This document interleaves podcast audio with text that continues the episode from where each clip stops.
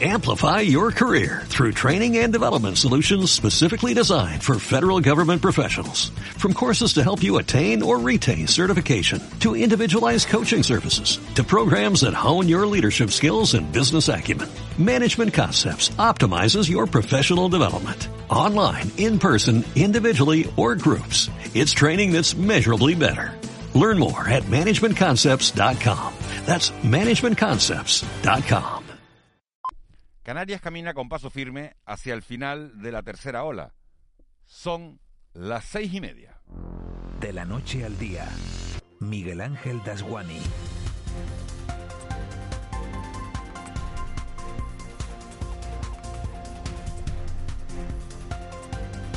¿Qué tal? Muy buenos días. Canarias sigue haciendo bien los deberes de la crisis sanitaria y camina con paso firme hacia el final de la tercera ola. Mejoran los indicadores a pesar de los 231 contagios de ayer.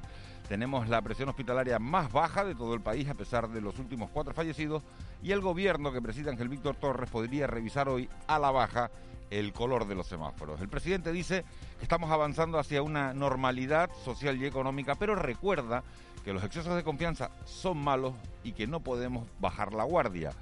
De los 231 nuevos casos, como decimos en las islas, 135 fueron en Gran Canaria, 53 en Lanzarote y 27 en Tenerife. La ministra de Sanidad, Carolina Darias, confía en que los mayores de 80 años, no solo los canarios, sino los de toda España, puedan estar vacunados entre febrero y marzo, gracias a los 7 millones de dosis que van a llegar en ese tiempo. Por cierto, que la de Oxford AstraZeneca está descartada de momento para los que superen esa edad. Será hoy cuando se decida si esa franja de exclusión se amplía de los 80 a los 65 años. Esta mañana analizaremos con el presidente de la FECAI, con Mariano Hernández Zapata, el plan de ayudas que el gobierno le ha presentado oficialmente ya a cabildos y ayuntamientos.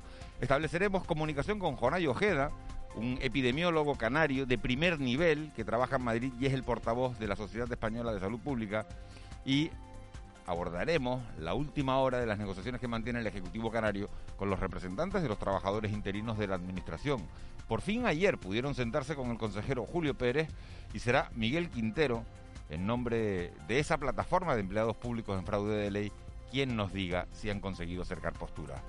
Nuestro tiempo de desayuno lo vamos a compartir hoy con José Fernando Cabrera, un hombre con amplia trayectoria y sólida reputación en el mundo turístico de este archipiélago y que decidió, fíjense, abrir un hotel de lujo el pasado mes de diciembre, en medio de esta pandemia y justo cuando rozamos el cero turístico. A las 9, boletín informativo y en nuestra sección semanal de gastronomía les vamos a contar por qué el café de Agaete es, con toda probabilidad, uno de los mejores cafés del mundo. Nos lo va a contar Eva García con algún protagonista. A las nueve y cuarto se dará un salto por aquí Raúl García para hacer el repaso a la crónica de este jueves en clave de humor. No se nos vaya a olvidar sonreír en esta semana en la que, por cierto, se espera lluvia. A las 12 de hoy entramos en prealerta y hay alerta por nieve en La Palma, Tenerife y Gran Canaria a partir de las 6. No nunca visto. Alerta por nieve entre islas y avisada con 24 horas de antelación. A ver si Marita, Roque y el abuelo se traen al menos un paraguas y no nos dejan enchumbado el estudio. Tres horas de radio en directo para hacer este mágico trayecto que va de la noche al día. Empezamos. De la noche al día, Miguel Ángel Dasguani. 6 y 33, vamos ya con esas noticias que marcan la crónica de este jueves 4 de febrero. Caja 7 te ofrece los titulares del día.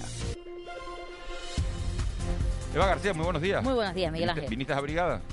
Sí, bueno, más bien con algo para la lluvia, ¿no? Hasta ahora bien el tiempo, Sí. pero a partir de las 12 prealerta. Vamos a verlo Sí, las temperaturas sí que han bajado desde la tarde de ayer, se han notado ya en algunos puntos de Canarias. y más que van a bajar, me parece a mí. Vamos a comenzar hablando de, de la noticia que, que nos ocupa desde, desde hace un año, la pandemia. En Canarias, buenas noticias, de momento, no excesivamente buenas, pero sí buenas. Doblegando la curva estamos. Sí, y como bien dice, siempre con prudencia, aunque Canarias suma 231 casos nuevos de coronavirus, hay que lamentar de nuevo cuatro personas fallecidas en las últimas 24 horas. Gran Canaria continúa a la cabeza de los contagios y hoy registra 135 nuevos casos, Lanzarote 53, Tenerife suma 27, Fuerteventura 9 y El Hierro 7 nuevos casos. El presidente de Canarias, Ángel Víctor Torres, ha afirmado que la curva de contagios empieza a doblegarse de forma clara en el archipiélago. A que, haciendo la comparativa de los las últimas dos semanas parece que la curva empieza a ser doblegada en Canarias de manera clara, y ese es el camino. Lo hemos conseguido en algunas islas como Tenerife y La Gomera, parece empieza también a, darse en otras islas y eso es una magnífica noticia para poder ir recuperando la normalidad social y económica en Canarias. En el ámbito del Estado se observa un descenso de los contagios, pero preocupa la presión hospitalaria, como ha señalado la ministra de Sanidad, Carolina Darias. Salud Pública decidirá hoy si las vacunas de AstraZeneca se ponen o no a mayores de 65 años en España. Si se ha descartado ya esta vacuna para mayores de 80 años. Para este grupo de edad están destinadas las vacunas de Pfizer y Moderna, elaboradas por ARN mensajero del virus. La ponencia de vacuna y concretamente la Comisión de Salud Pública han acordado por consenso que el intervalo de dosis recomendada para AstraZeneca es de entre la primera dosis y la segunda de 10 a 12 semanas. Otros temas como tramos de edad para distribuir, para aplicar AstraZeneca, la Comisión de Salud Pública se ha emplazado a mañana y será mañana cuando esperemos que puedan acordar alguna cuestión al respecto y compartirla con ustedes. Preocupa la presión hospitalaria en Lanzarote. La ocupación de pacientes críticos en el hospital Dr. José Molinorosa de Lanzarote alcanza el 230%. Así lo ha manifestado la subdirectora médica Montserrat Sison. También ha señalado que hay margen para seguir dando respuesta por algunas camas más y también derivando pacientes a Fuerteventura y Gran Canaria. Por cierto, en esta última isla ha tenido que habilitar otra planta COVID en el Hospital Insular. Su directora, María Alejandra Torres, ha manifestado que lo que se destina a COVID debe de mm, se debe restar de otras áreas. Ahora mismo los pacientes no críticos, ahora mismo no es nuestra preocupación. Ahora mismo lo que nos preocupa son los pacientes críticos. Eh, en nuestro hospital hay una UBI de 10 camas eh, que está llena desde hace muchos días ya y se están eh, utilizando camas que ya se habían preparado para pacientes críticos, de manera que ahora mismo en el hospital la ocupación de pacientes críticos es de un 230%. Los recursos son los que tenemos y lo que destinemos a COVID lo estamos quitando de, otras eh, áreas. ¿no? La planta 11 Norte habitualmente tiene otro destino y ahora mismo está albergando a pacientes COVID. Yaisa Castilla admite que se ha perdido la temporada de invierno. La consejera de Turismo ha admitido la pérdida de la temporada, dice que es una realidad y ha señalado que las perspectivas a corto plazo no son nada positivas. Castilla ha explicado en el Parlamento de Canarias que las reservas para este mes son un 72% menores que las de febrero de 2020. También ha aclarado que las expectativas del pasado otoño en cuanto a las previsiones de invierno se han visto truncadas por los cierres perimetrales en la península y el confinamiento en los principales países emisores de turistas a Canarias. Nuestras perspectivas son diferentes, también así lo han dicho los propios operadores turísticos regionales, nacionales e internacionales, empresarios, turoperadores y aerolíneas que ya dan por perdida la campaña de invierno y por tanto esto es una realidad que debemos de compartir y también de afrontar. El gobierno de España niega traslados clandestinos de migrantes. Lo ha dicho el ministro del Interior Fernando Grande Marlasca en el Congreso en respuesta a los diputados del Partido Popular Carlos Rojas y de Vox Joaquín Gil que han insistido en conocer quién autoriza y financia los vuelos. Grande Marlasca además ha insistido en que el gobierno ahora está haciendo política migratoria y niega que se esté ocultando información al respecto. ¿A qué espera para solucionar la situación de Canarias? Canarias ni es ni puede ser Lampedusa, señor ministro. ¿Quién autorizó a los inmigrantes a viajar a ciudades que estaban confinadas? ¿Quién financia y organiza esos vuelos? Es decir, el desbarajuste y las mentiras de siempre. Perfectamente conoce el Ministerio del Interior, y lo vuelvo a repetir, como se lo decía al señor Rojas, no organiza, no financia traslados de inmigrantes irregulares desde Canarias hasta la península. Y como hemos podido comprobar y comprobamos, ya esta supuesta diferencia de criterio ya han acercado ustedes posiciones en algo tan esencial como también son materia de derechos humanos, como es la política migratoria y política de Estado ultimando el centro de atención temporal de las raíces. Sí, ya se están ultimando los detalles para la apertura en las raíces en el municipio de La Laguna para este viernes. Por ello se ha mantenido una reunión del Ministerio de Migraciones con los alcaldes de la zona metropolitana de Tenerife y el Cabildo Insular, donde los alcaldes han reclamado una mayor coordinación, seguridad, transparencia e información. Escolástico Gil es el alcalde del Rosario y José Manuel Bermúdez de Santa Cruz de Tenerife. La primera, 2.500 personas imagínese usted que en la prisión hay 1.400. Aquí son 2.500 ya las que vamos a tener por los alrededores. Hemos pedido potencia la Guardia Civil, que es la que corresponde al municipio de Rosario, por supuesto, por si hay que actuar. En esos campamentos van a poder salir y entrar de manera libre, de tal manera que pueden estar perfectamente deambulando por la laguna, por Santa Cruz, no son delincuentes y por lo tanto pueden hacerlo, pero claro, sin rumbo fijo, sin un apoyo de integral, sin papeles, sin posibilidad de trabajar. Por su parte, el ministro de Migraciones, José Luis Escriba, ha dicho que espera estabilizar en Canarias a unos 7.000 migrantes de los que han llegado en patera en los últimos meses, además de acogerlos en otras ubicaciones diferentes a los hoteles. Este mes eh, vamos a abrir centros nuevos que, hemos, que hemos tenido que ir preparando y que estamos trabajando con distintas entidades para poder acogerles de una forma distinta a la inadecuada y, claramente excepcional y transitoria que son los hoteles. Y yo espero poder estabilizar el número y distribuirlo entre las islas, además de, de, migrantes eh, que, han llegado en situación irregular, en torno a los 7.000, eh, quizá algunos más. 7.000 distribuidos en cinco islas. Modificación del Fondo de Desarrollo de Canarias, el FEDECAN. El, gobierno de Canarias, después de una reunión con la FECAN, que es la Federación Canaria de Municipios, y la FECAI, que es la Federación Canaria de Islas, ha anunciado que los 80 millones de euros de los fondos del FEDECAN, hablamos del Fondo de Desarrollo de Canarias, se acoplarán a la línea de ayudas económicas aprobadas por el Ejecutivo Regional. Torres ha dicho que se destinarán a esta causa todos los recursos posibles. Se eh, pueda dar la posibilidad de que el Fondo de Desarrollo para Canarias que en el año 2021 tiene 80 millones de euros, pueda también ser destinado para estas ayudas, líneas a las empresas, pequeñas y medianas empresas, ayudas de emergencia, ayudas sociales. Es decir, que se implemente estos 165 millones a los que ya teníamos 240 de ayudas fiscales, 165 millones, con otros 80 millones Alerta por nieve en tres islas. En breve daremos información del tiempo, pero anunciar que el Gobierno de Canarias ya ha declarado la situación de alerta por nevadas en Tenerife, La Palma y Gran Canaria a partir de las 6 de esta tarde. Se esperan probables precipitaciones, ya se ha notado en algunos puntos de Canarias, y en forma de nieve en las zonas altas y cumbres a partir de unos 1.500 metros de altitud. De casa con la sonrisa puesta ¿Quieres vivir la vida en plan fácil? Descubre un mundo de ventajas entrando en cajasiete.com barra en plan fácil y da el salto a Caja 7. Salta conmigo, digo salta, salta conmigo. 6.41, vamos ya con el deporte. Los que vieron el fútbol anoche todavía tienen en la retina aún la remontada del Barça ante el Granada. Vaya partido raro que acabó ganando el Barça, como saben. Y por aquí el Herbalife que avanza en la Eurocup tras ganar anoche. Y hoy se presentarán los dos nuevos jugadores del Club Deportivo Tenerife. Ayer era la Unión Deportiva Las Palmas quien presentaba a su nuevo fichaje estrella, José Rodríguez. Joaquín González, buenos días. Hola, buenos días. José Rodríguez fue presentado como nuevo jugador de la Unión Deportiva Las Palmas. Llega con muchas ganas y con la ilusión de poder triunfar en el conjunto amarillo. Vengo con la ilusión de, un niño.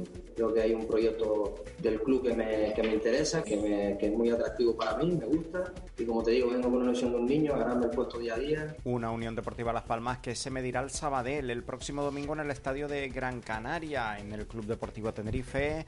Hoy serán presentados el extremo zurdo Germán Valera y el guardameta Jonander Serante. Valera explica lo que puede aportarle al equipo. Me defino como un jugador rápido, habilidoso, desequilibrante Cuídate que ayuda al equipo, que trabaja en defensa y cualquier posición de arriba me sirve. Yo con tal de jugar donde sea. También tiene ganas de poder aportar cuanto antes el guardameta John Anderson antes. Muchas ganas, ya lo que me apetece a mí es conocer a los compañeros y, entrenar con el grupo ya. Un club histórico, eh, muchísima ilusión, muchísimas ganas de, estar aquí. Eh, bueno, no me, no me, lo pensé desde que salió la oportunidad y, bueno, pues eh, muy contento y agradecido sobre todo.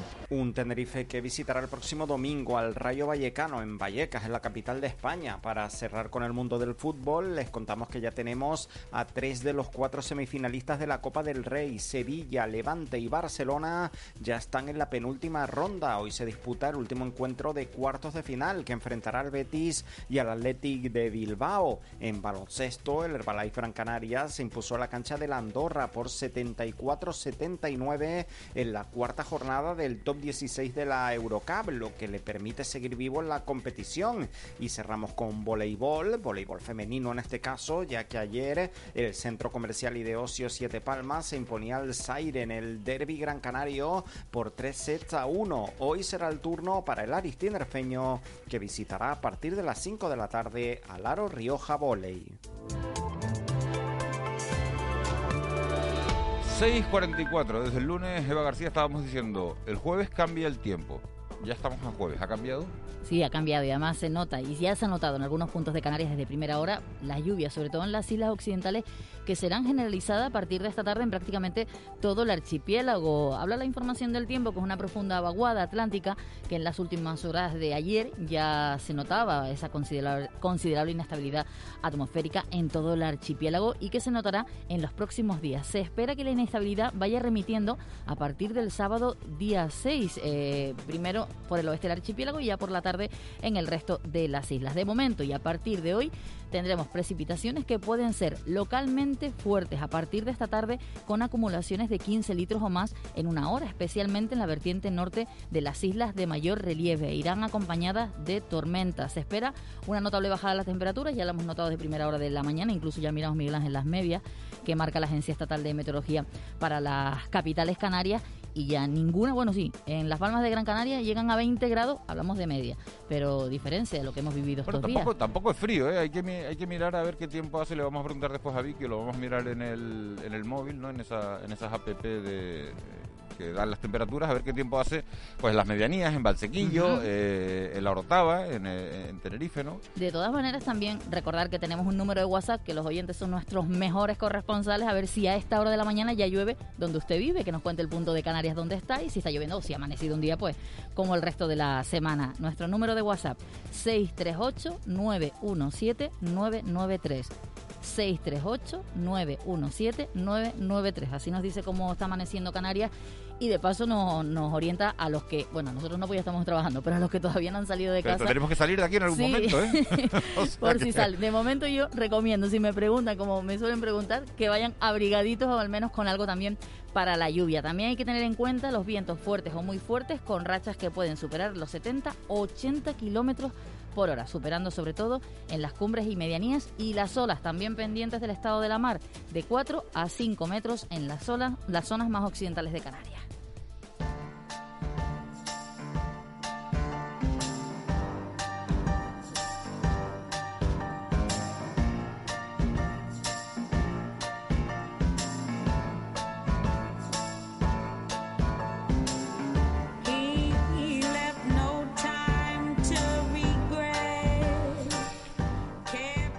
6.47, Marlene Meneses, qué bonito.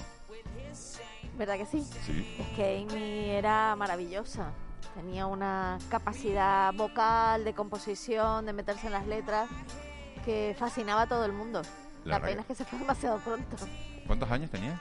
Pues se murió en el 2011 y... sí, 27, 20 y algo, sí. Y nació en 1983, o sea, muy jovencita. Qué pena. Sí, sí. Bueno, pues de la música que nos dejó este, este tema que, que, es perfecto para recibir un día como, como el de hoy. Vamos a ver ¿Con qué nos reciben los periódicos? Vamos a ver las portadas. Empezamos por la prensa canaria. Vamos allá, vamos a hacer un repaso. Empezamos con la provincia. Escriba apuesta por el encierro de los inmigrantes en Canarias. La imagen de portada es para el arte, diálogo e identidad trans en el CAMP. Bárcenas tira de la manta y asegura que Rajoy tributo, trituró los papeles de la caja B del Partido Popular y además declarada la alerta en Gran Canaria por nevadas en las zonas de la cumbre. En Diario de Avisos, Bárcenas confiesa Ayer pues temblaba la política en España en un escrito dirigido a la Fiscalía Anticorrupción. El tesorero del Partido Popular acusa a Rajoy de cobrar sobresueldos e intentar destruir unas pruebas de la financiación ilegal del partido y, apuesta, y apunta a Cospedal, a Cebes, Trillo y Arenas. Además, solo 3,78 millones de turistas visitaron Canarias el año pasado.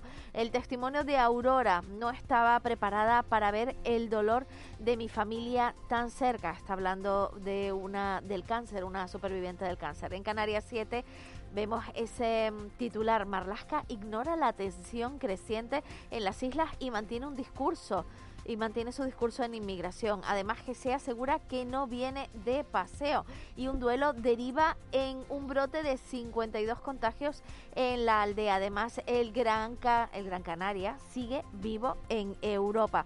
Y en el periódico El Día, las reservas turísticas para Semana Santa se hunden. La imagen de portada es para el éxito de fracaso, la exposición de Francisco Naranjo. Además, Zapata, el presidente del Cabildo de, de La Palma, descarta destituir a la consejera Susana Machín. Escriba mantiene su plan de encerrar en las islas a 7.000 inmigrantes y un titular que nos llama mucho la atención. El cáncer mata más, en el corona, más que el coronavirus en el archipiélago de Canarias. Pues fíjense cómo viene la prensa hoy. No va a haber tiempo casi para analizarlo todo, porque son tantas, tantas las noticias por ese, por una parte, los dos periódicos de la provincia de Las Palmas, Canarias 7 de la provincia, que titulan que se van a, esa bueno, parece que, Madrid, que el gobierno de España hace oídos sordos a las peticiones, a, la, sensibilidad que se está respirando eh, en Canarias con el tema de la migración. Eh, tanto Marlasca como Escriba parece que prefieren dejar las cosas como están en este archipiélago. GC, que dice que no viene, que no viene paseo, alerta por, por lluvia, también por, por nieve y las previsiones turísticas que se hunden en este archipiélago. Me encanta la foto que, que tiene, no sé dónde la vi, la de, ah, la de la provincia, ¿no? La de ese, la de ese corto de, de Miguel Morales que se llama La Paz y Vieja. Simplemente que por el, por el título vale vale la, la, pena verlo. Vamos con la prensa nacional que tiene un protagonista destacado. Así es, el protagonista no es otro que Bárcenas. Bárcenas implica a Rajoy en la caja B del Partido Popular en vísperas del juicio, según el periódico El Mundo. La imagen de portada es para Mario Draghi, de salvar el euro a relanzar Italia y Sanidad descarta la vacuna de Oxford en mayores de 80 años. En el país, la confesión de Bárcenas, el ex tesorero, escribe a la Fiscalía sobre la caja Del Partido Popular. La imagen, Mario Draghi con mascarilla y traje cristal, el salvador del euro al rescate de Italia. Y la, la ley trans abre una brecha entre el PSOE y Podemos en el gobierno. Y en ABC, Sánchez ocultó al Congreso el informe de las ayudas europeas. La imagen de portada es para Irene Montero, Pablo Iglesias y, la persona que hoy en día es la jefa de gabinete de Irene Montero, de niñera a, de los Iglesias a alto cargo de igualdad. La ex auditora de Podemos acusa ante el juez a Montero de utilizar a una dirigente del partido a la que luego lo colocó en el ministerio para cuidar a su hija recién nacida. La verdad que lo de este país no... Todo el mundo luchando por la supervivencia, millones de españoles muriéndose en los hospitales, 500 españoles diariamente muriéndose en los hospitales y la bronca política que hay montado. Bárcenas que amenaza, que dice, la familia es la familia. Y al final le tocan a la mujer, lo dijo. Como entra en la cárcel, tiro de la manta. Claro, lo sorprendente es el Partido Popular, lo vamos a hablar después con Ángeles Arencibia y con Juan Manuel Tencourt, que no dice, oye, estamos encantados de que se llegue al final, sino que dice que eso es de otro tiempo. Bueno, no lo sé. Salió bien la voz del padrino, ¿eh? La del padrino. Fue en el padrino, ¿no? Así que... Después lo digo otra vez.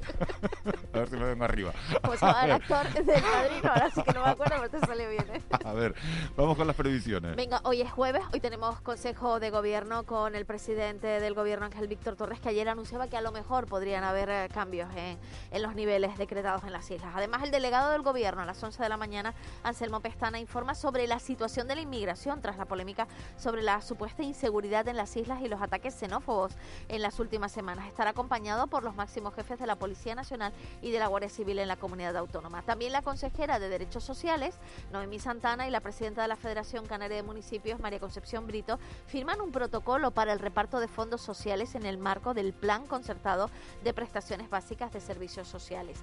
Y la rectora de la Universidad de La Laguna, Rosa Aguilar, presenta el portal de investigación, algo tan importante como estamos viendo últimamente, que reúne toda la información bibliométrica acerca de la productividad científica de la institución académica. Y por otro lado, en la Universidad de Las Palmas de Gran Canaria, el hasta ahora rector Rafael Robaina presenta su candidatura y los ejes del programa de la comunidad universitaria. ¿Qué es tendencia en las redes sociales? Primero de todo, lo más tendencia en este momento es el Granada. El Granada y luego en segundo lugar el Granada-Barça 3-5, algo que consideraban épico, que considera mucha gente épico, por haber llevado al Barça a la prórroga. El Granada. En tercer lugar es ahora mismo tendencia Bárcenas, que envió ese escrito a anticorrupción y bueno, está todo el mundo opinando al respecto.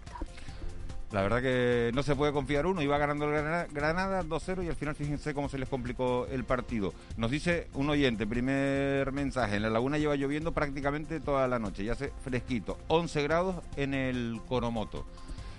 Chocolate y churros. Sirva de, de anticipo. Vamos con la crónica económica. Economía en dos minutos. José Miguel González.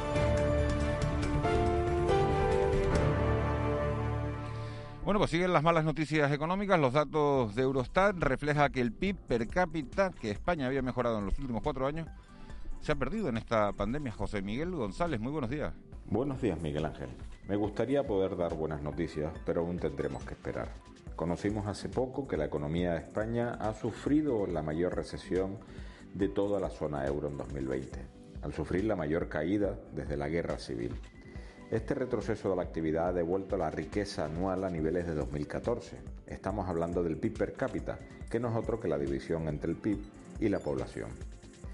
Se sabe que las regiones con productividades laborales más endebles polarizan sus reacciones. En este sentido, se crece con fuerza durante los ciclos expansivos de la economía, pero con cada crisis se retrocede con mayor intensidad siendo esto un signo de Canarias, en donde la vulnerabilidad y la dependencia la hacen acreedor hacia un marco compensatorio adecuado para evitar mayores divergencias con el resto de regiones europeas.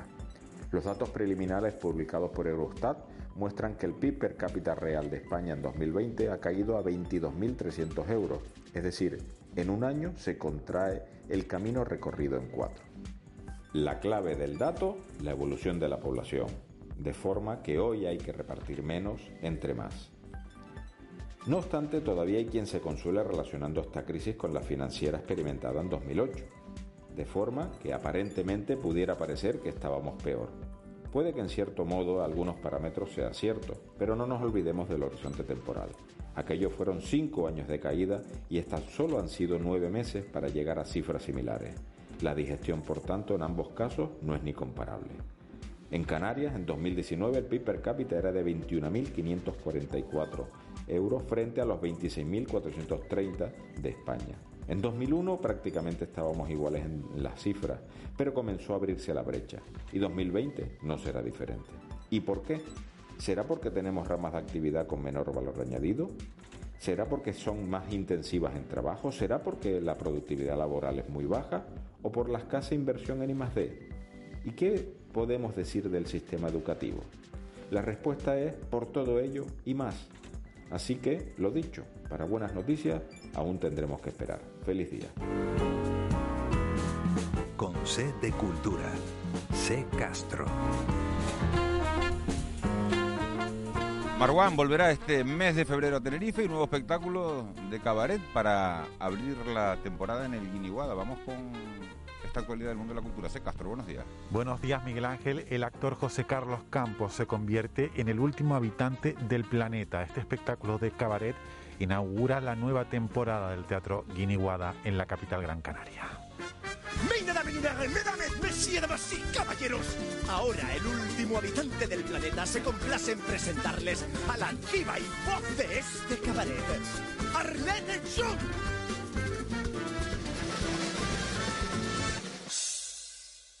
¡Aplaudan al Fiore, coño! ¡Aplaudan! La sala ha preparado una veintena de propuestas de música, teatro y danza, además de espectáculos familiares, escolares y clases magistrales para esta nueva temporada. Y publicadas en línea más de 275.000 imágenes de la fototeca del Instituto de Patrimonio Cultural de España. Podremos acceder a través de un nuevo buscador más potente y con un diseño actualizado a documentos desde 1860 hasta la actualidad, un fiel reflejo de las transformaciones del patrimonio cultural español desde los inicios de la fotografía hasta nuestros días.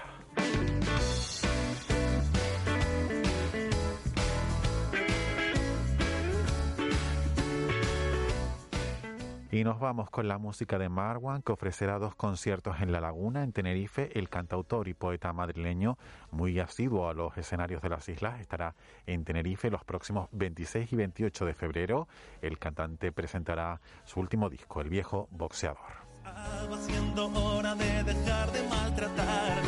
6.58, vamos apuraditos, pero ya nos dicen los oyentes que llueve en Santa Úrsula, en el puerto de la Cruz y también en Galdar, que nos ha mandado incluso una foto. Así que muchas gracias por la, esa previsión. Lloviendo, Santa Úrsula, Puerto de la Cruz y Galdar. Día Mundial, este 4 de febrero, Marlene. Obviamente el Día Mundial contra el Cáncer, sensibilizarnos todos contra esta enfermedad. También es el Día Internacional de la Fraternidad Humana, se celebra por primera vez. Día del Orgullo Zombie y también Día Mundial del Champiñón Relleno. Hoy felicitamos a Marisol con este con este tema y además tal día como hoy en 1819 el obispado separaba el obispado de Canarias la diócesis de Canarias separaba la diócesis canariense de la diócesis nivarense